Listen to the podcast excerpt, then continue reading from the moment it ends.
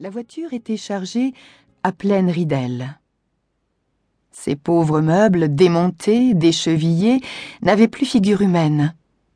Quelques provisions de bouche, elle n'allait pas se confiner dans un désert sans emporter des pommes de terre, ces bleus qui faisaient de si bonnes fricassées, des carottes, des betteraves rouges, des choux raves à la chair dorée. La cage des trois poules, comment accepteraient-elles leur nouvelle résidence qu'aucun champ de coq ne viendrait ensoleiller?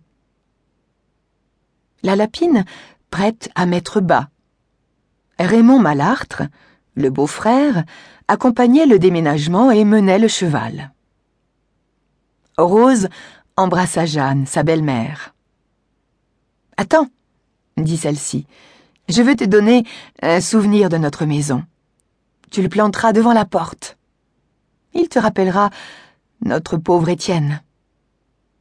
Elle entra dans son jardin, munie d'une bêche à dents, et rapporta un pied de lilas.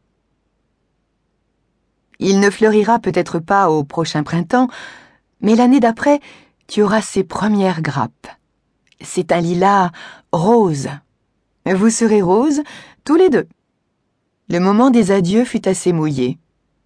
Les femmes se tinrent longtemps embrassées, n'arrivant pas à se séparer. Pourtant, d'Espeitavie à Saint-Georges-Gare, il n'y avait en ligne droite qu'une lieue. En criant fort, elles auraient pu se parler sans téléphone. On y va? lança Raymond en faisant claquer son fouet aux oreilles du cheval. La bête s'ébranla, faisant plic-ploc sur la route caillouteuse. Au nord, celle-ci se rendait à Polaguet, connue pour sa tuilerie. Au sud, elle partait vers l'Allier et l'Anjac, fief du marquis de Lafayette. Assise sur le siège à côté de son beau-frère, Rose regardait passer les arbres, les haies, les champs où les blés d'automne levaient leurs innombrables index verts. Elle songeait au malheureux Étienne, victime de la route, les larmes coulaient sur ses joues brunes. Raymond faisait mine de ne rien voir. Pour donner le change, il parlait au cheval.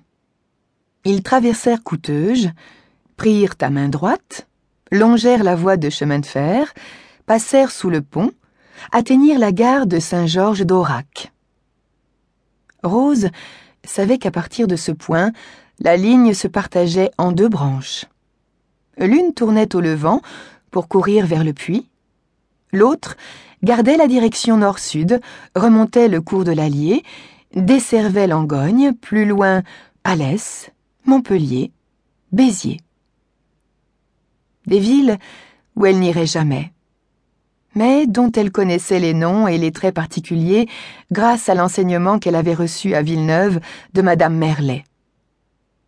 Car elle était née à Mongieux, un hameau de si ferme au-dessus de Villeneuve d'Allier.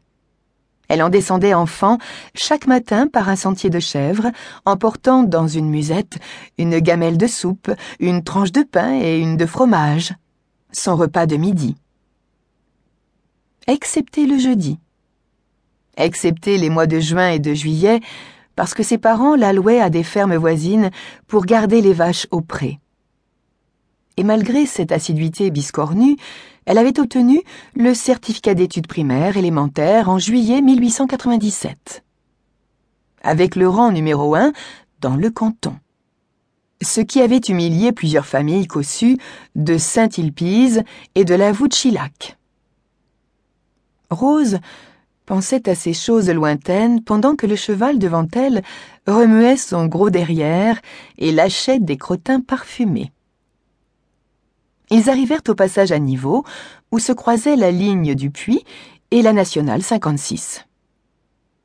Traversant la voie unique, la voiture vint se ranger aussi près qu'elle le put de la maison présentement inhabitée, où seul un employé à casquette marqué PLM, monté de Saint-Georges, assurait le service des barrières en attendant l'arrivée de la nouvelle gardienne. Petit bâtiment de briques rouges, pareil à toutes les maisonnettes de la compagnie. Il se trouvait au milieu d'un bassin légèrement incliné en direction de l'Allier que les gens du pays